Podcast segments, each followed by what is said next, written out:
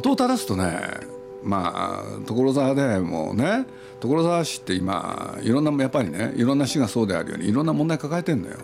でそういうことで言うと税収問題もある。で人口減少もある。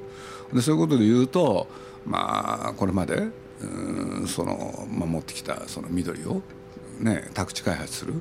そういうこともしなきゃいけない状況。っていう時にまあ宮さんの奥さんがねその所沢から緑がなくなるってことに対してね非常にね危険を予知したわけよ。それで、えー、旦那である宮さんに相談。で宮さんがだったらね市長にね直談判しようと。俺で直談判。これで市長をねご案内するんですよ。奥さんともども。ね明美さんともども。これで今の上山っていうところを一緒に歩いて。そしたらその市長がね非常に率直な方で。これは残さなきゃいかんだろうって。ね。それでね皆さんの意図にね賛同したんですよ。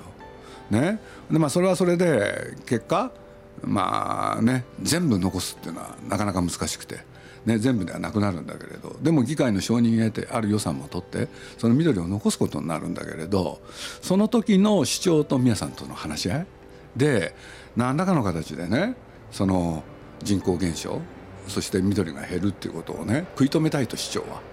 これで宮さんへね協力を要請したわけ。これで宮さんが「分かりました」っつって「だったら」っつってね。あのトトロを使ってね頑張りましょうみたいなね こういうことになるわけよ。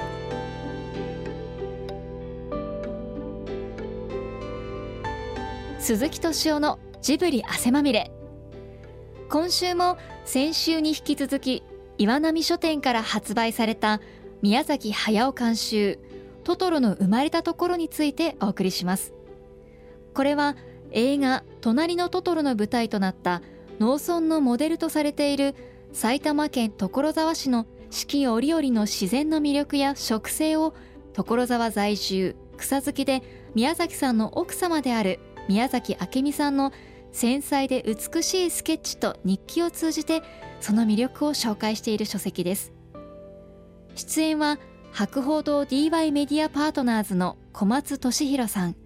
スタジオジブリの田井ゆかりさん長塚明子さんそして鈴木さんです。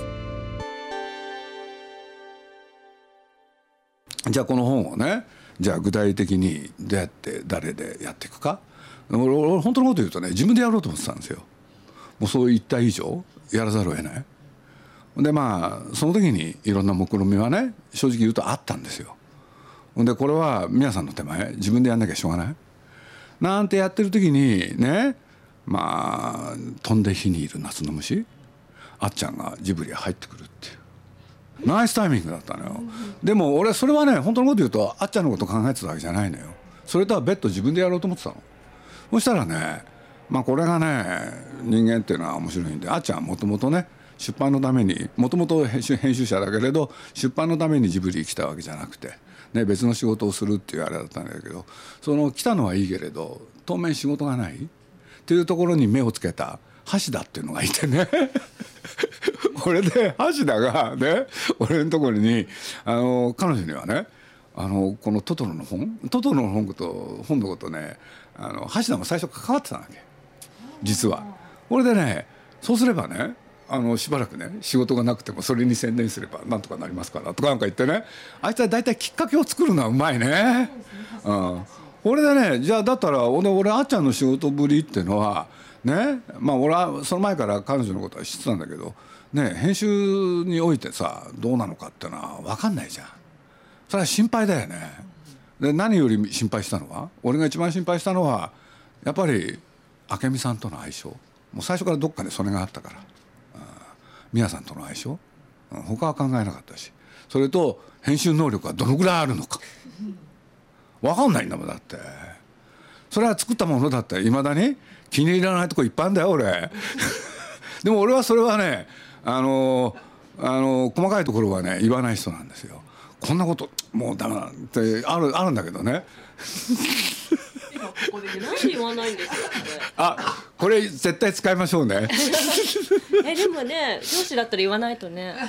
言ったらね良くなるのに、本人になった後しか言わないの。えずるいずるい？違うの。これは上司のね俺はいろんな上司と付き合ってきてねどういう上司がいいかって言ったら途中で口出すやつが最低なの。出来上がった後に言ってくれる上司。で出来上がった後指摘されたことは忘れません。作ってる最中に指摘されたことは忘れる。これ自分が経験したからやっぱりね腹の中で思うんですよ。だったら前に何で言ってくれなかったって。でも残るんだよそれはね残りますよねそんな思いで。だから二度とやらなくなるの。まあさっきの話で言うとね、まあ、ゆかりさんとあっちゃんと3人であけみさんとこ行くわけじゃん。ほんでまあそこに今のなんだ圭佑君もね同席してもらうことになるんだけれどまあびっくりしたのはね明美さんとあっちゃんの相性の良さ。大体俺とかねゆかりさん行くとねあの彼女はねあの対応してくれる時間が大体ね最大でマックスで1時間だったのよ。1時間ね。ね？2時間。あげくの果てね。ね？赤見さんがねまあ心残りがあったんでしょう。ね？あの帰り普通ね玄関でお別れするのに外に出てきてちょっと見せたいからって言って近くをね案内したり。あれね頭きたのよ俺。頭に来なくてもね。俺でね俺で俺がねゆかりさんに言ったのよ。あれなんかね2人先行っちゃうからさ相性良さそうだねって言って「あの明美さんあっちゃんのこと気に入ったみたいね」って言ったらゆかりさんがね「圭介さんもよ圭介君もね気に入ったわよ」とか。ほ んで俺なんかね 俺なんかこれ俺の俺は圭介君は横にいたから分かんなかったの。明美さんがあっちゃんのこと気に入ったのは分かったのよ。そしたらねゆかりさんがねそうやって言い出したわけよ。もう全部喋っちゃうとね。何時間経ったと思う？もう2時間以上よとかなんか言ってね。そんなふうに言わないし私。だからこれね。なんか主婦みたいじゃんそれ。これってね。だけどね人間ってねこれは別にあっちゃんが優秀だとか、ね、人人柄がいいとかそういうことじゃないのよ。ねやっぱ相性が良かったのよ。あでもね私思うんだけど、その真面目さ、みたいなところは共通してるんですよ共通してんだよ知ってるよ。絶対共通してるあのね細かいのよ二人とも。細かいっていうのとちょっと真面目っていうのは違うんだけど、純粋さそれはね共通しててうるさいじゃん。うるさいかどうか知らないけど。ねえ。ね。小松君陰で言ってたよね二人何をで。言ってたんですかうるさいって言ってたの？小松君。いやものすごい細かいですからね。あそうなんだやっぱり。ダメ出しが半端なく毎日のように洪水のように降り注いでくるっていう。ダメ出しではないんです、もっとできるみたいな。もっとよくできますよねっていうなんていうの？ダメ出しだと思うんだけど。これがね明美さんと似てたの。そういうことですよね。だからもうそういう話まで全部しちゃうとねそのさっきの打ち合わせ？本当は明美さんに対してね俺でありゆかりさんでありあっちゃんのはずだった、でそこに圭佑君を俺残したじゃん。でこれがねまあ運が良かったよね。本当にね幸運。でなんでかって言ったら俺らが内容を提案していくじゃない？ね？要するに何もなしじゃどうにもならないからこんなイメージを考えてますって。ね？雑に言えば雑草と宮さんのトトロの本その2つ日本柱だったのよ。ほんでその比率に関してはね特に決めてなかったの。でそれを話してった時のね？明美さんが面白かった。でなんでか。ね？それを受け止めて必ず彼女は圭佑君を見たんだよね。そうだね。頼ってたよね。で圭佑君のなんて言うんだろう言い方顔色を伺うんじゃなくて反応を見るんだよね。あの反応を見るし、それから同意を求めたね。そうだね。圭佑君ってあの自宅でねその小口木版っていう古い技法で版画を作ってんだけれどまあ家の中にずっといて実はその宮崎家って宮さんがね会社行って仕事してる間は要するにお母さんと圭佑君の何お城なんだよね。だからこの2人の関係がねまあそれはふさわしいね例えかどうか。もう本当になんていうの親子というより夫婦みたいにして。まあ圭佑君がそこのね旦那みたいで、うん、あの宮さんがよく言うんですよ。家へ帰るとねもういいあの宮崎の家の主はね圭佑だって言って。ね。ほんでほんで女房がいるでしょって言うからほんで俺黙って聞いてたらさ自分が息子みたいなんだよね。それはいいんだけれど。え？でそそういうことで言うと先を急いじゃうとね結局ねまあね俺は見てて思ったのはとにかく明美さんそれから圭佑君さっき彼女が言ったように構成案その他に関して具体的な案をどんどん出していく。うん俺でそれに勝てて加えてねまあそのねあっちゃんがいてその3人で作るっていう、うん、これがねスタートになる。でそこでまあデザインをねどうしようかっていう時に小松君が参加。でまあね一緒に仕事始めるんだけれどあのまああっちゃんの方からも俺聞かれてたからさあのデザイナーはって。でまあ普通は小松君っていうのに頼むんですけれどね。っつって。ほんでまあ小松君を紹介して、まあ、あっちゃんと小松君のやり取りが始まる。でまあそういう中で、まあ、あっちゃんの方からねあっちゃんも何しろ初めてのお付き合い。そ心配になるよね。大丈夫ですかねあの人はって。そんな言い方えどういう言い方だった？どういう言い方だった？なんて言いましたっけね。こんなことも知らないんですよえー、そんなこと言ってないです。私も覚えてることがあって。ダメです言っちゃダメ。いやもう大体聞いてるからいいですよ。もういいですよ。いや私が小松さんくらいのクラスになると大体ページ単価はこのぐらい払うのよって言ったの。そしたら「えー、そんなに払うんですか？高すぎる」って言ったんだよね。そうなんだとか思って。それは他のデザイナーさんと比較してですよ。その 雑誌とかとは違いますから、ページ単位でね、まあ、換算しないので。昨日彼女から報告があったんだけれどね俺と小松君とそれからあっちゃんのグループでそしたらねまあ明美さんとね最後のゲラ見たじゃない。で印刷もさることながらやっぱりこの本は本当にねいいとそういう時に実を言うとデザインの力が大きい。で私の絵だけじゃないとそれをねどうやって上手に見するかやっぱりデザインの力がねえー、よかったとで圭佑君も同じ感想だと言ったら彼女はね「やった!」って言って喜んでんだけどさで俺はね安心して安心してね小松君にね別途 LINE をするわけよ。あの褒められてよかったね小松君っつったらそしたらねなんか返事が来たのよ。ねあのそうじゃないんですよとかなんか言う。何ですか？どうして？なんで素直に喜ばない？すごい明美さんが喜んでらっしゃったんですね。昨日電話で話した時に、え印刷の色も素晴らしいし、本当に印刷所の方ここまでやってくださってうれもう嬉しいです、感動です。くれぐれもお礼を伝えてくださいと。で、さらにやっぱりあの素晴らしいって。やっとこの本の形になったところでやあの実感したのがデザインですね。で今までどうして本のあのこう奥付けとかクレジットのところにデザイナー誰々とかデザイン誰って書いてあるのかちょっとあんまり分からなかった。そこになどんなあの意味合いがあってデザイナーのさんのお名前が載るのかが分からなかったんですけどこういうことだったんですね。どんなにいい絵を描いてもどんないい写真を撮ってもどんな素敵な文章でもそれをどう見せるかの方がよっぽどあの大事だってことが分かりました私の絵をとてもこういいところでこう切り取っていい大きさであの置いてくれたことによってこんなによく見せられるっていうのはもうデザインの力以外ありません。っておっしゃってましたでそれを LINE したんです、そうね LINE したのにすごい反応薄いんですよ。はい、良かったですみたいな。もう僕だってえー僕騙さ薄いと思れっ私と明美さんそんなことには騙されない。なんで私と明美さんもすごいねもう熱が入っちゃってその会話で。すごい盛り上がったんですよ。昨日の夜ね小松君でのデザインねあっちゃんも認めたねっつって、まあ、あの小松君の返事が来たの。認めてないと思います。って暗い。暗いネガティブ。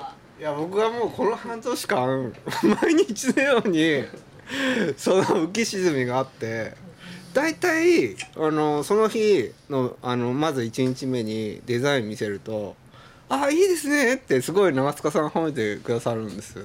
でそうすると喜んであの会社帰るじゃないですか。そうするとメールが届いてるんですよ。長塚さんから。それのメール見ると「いいですね」って言われた箇所が全部 あの赤字で修正されてるっていう「ここ直してください」みたいな。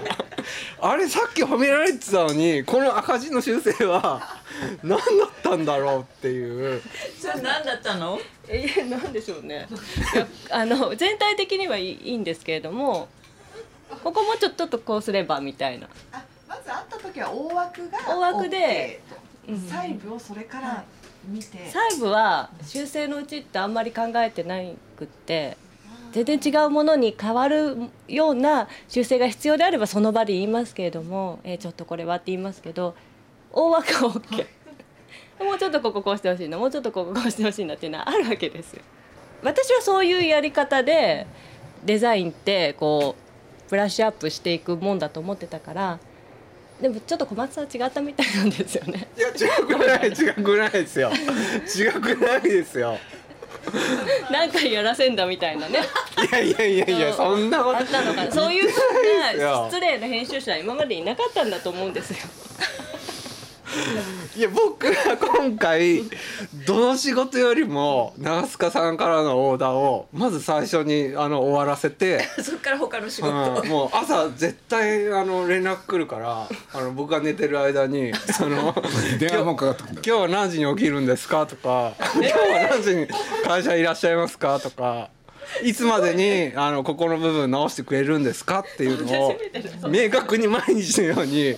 あのね、まあ、俺も言いたいんだけれど俺もこの本に関してね原稿ね2本書いたのよ。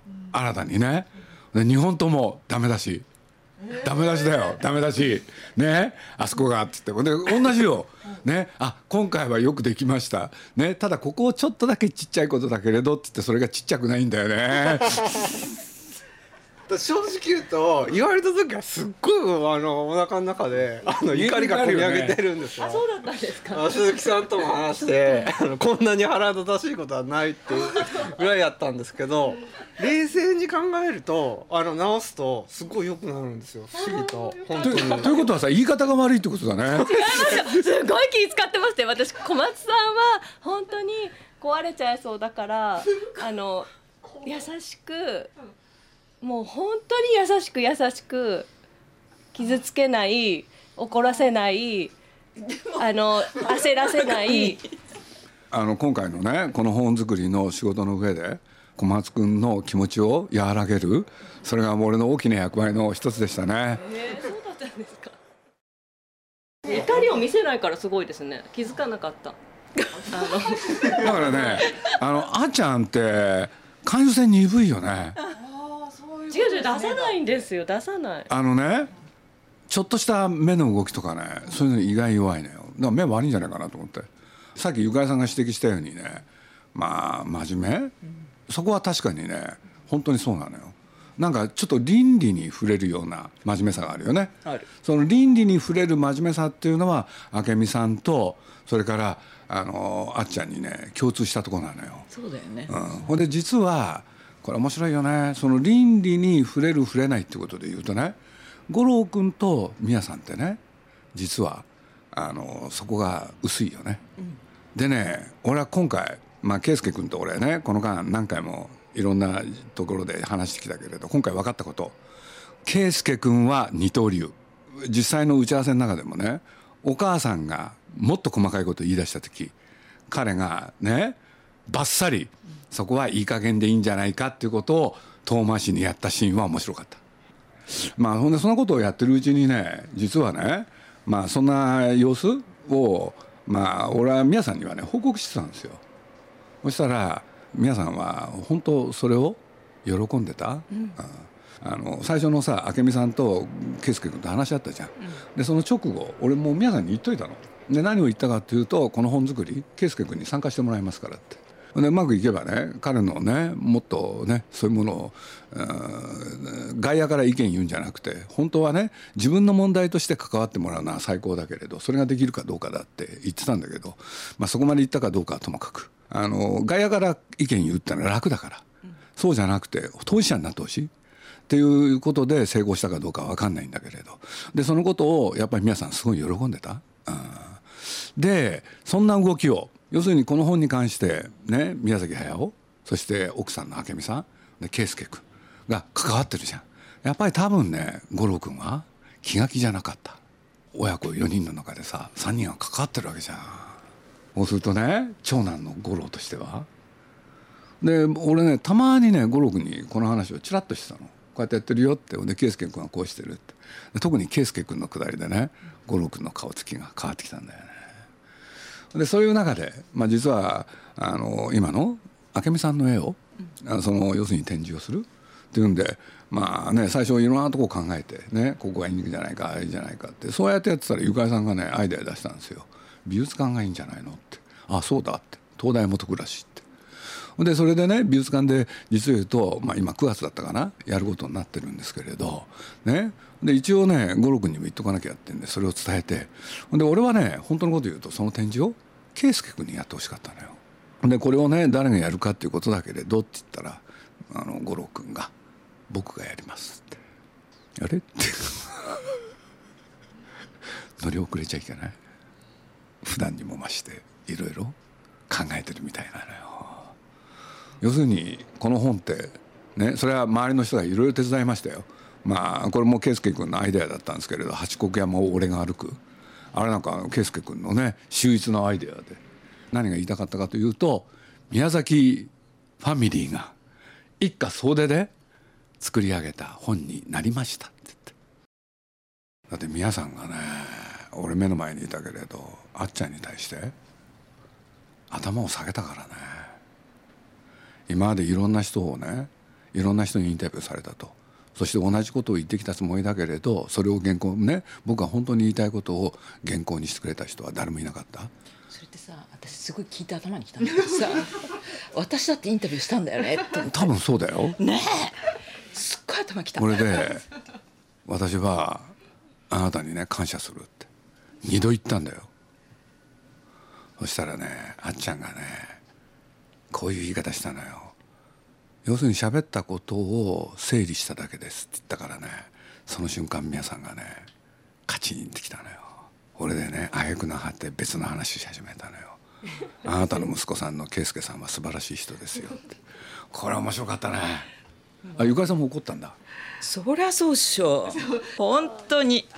いや宮崎さんに怒ってんですよ私は。もちろんもちろん。いい原稿になりましたっていうふうに褒めてくださったのは覚えてますけどそんななんかでも何がいい原稿なのかってのはそこの部分だったのよ。話してくださった内容が良かっただけですって言ったんだと思います私。そういう言い方じゃなかったの？そうですか？まとめ方はとにかくうまかったわよ。でも大してまとめてないんですよ本当に。だこうこういう言い方したのよ。それでね皆さんがまあ余計頭にきたのよ。そうね。違うお話の内容が良かったからですってだから皆さんとしてはね素直に喜べっつってんだよ褒めたんだから素直に喜べっつってんのにさ喜ばないんだもん。真面目だからそのこうだってことを返したんでしょうね。そう。タムチンが言ってたからね。何ですか？タムチンが2つのキーワードを言ったよねあっちゃんの。真面目で正義感が強いと。そしたら言ってきたんだよ俺に「私のことバレたらどうしましょうか」って証拠が残ってんだよこのね私は違うってバレたらどうするんだろうねっていう不正が不正がバレたらだって本当正義感とえ全然正義感ないけど。あのね変な正義感持ってるのね。ここはこうせねばねだだからね全ては倫理観なのよ。そうそう倫理観につながると思う。そう。そうね。そうですよね、あっちゃんにとっても今日は非常に勉強になる機会だったでしょ？えー皆さんがどう思ってるのかよくわかりました でも結果いいもんできたからいいです。怖い。それだけですから。あと売れれば一番いいです。だって別にさいい人にアピールしようと思って本作ってるわけじゃないですからね。嫌われても別にいいわけですよ小松さんに。別に誰も言わないすごかった2週にわたってお送りしましたトトロの生まれたところ。いかがだったでしょうか？この書籍には宮崎駿監督が所沢の地を歩く中で思い描いたトトロの世界をそのまま映し出したイメージボードや所沢への今の思いを語ったインタビューそしてトトロの生まれたところマップも収録されています。ぜひ一度手に取ってご覧ください。来週はあの世界的体操選手を迎えて子どもたちに体操の楽しさを教えている体操サークル七色の活動を紹介します。お楽しみに。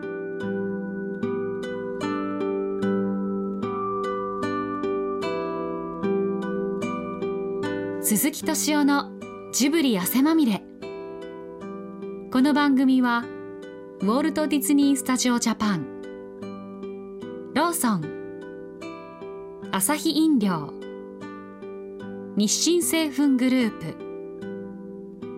Au ブルボンの提供でお送りしました。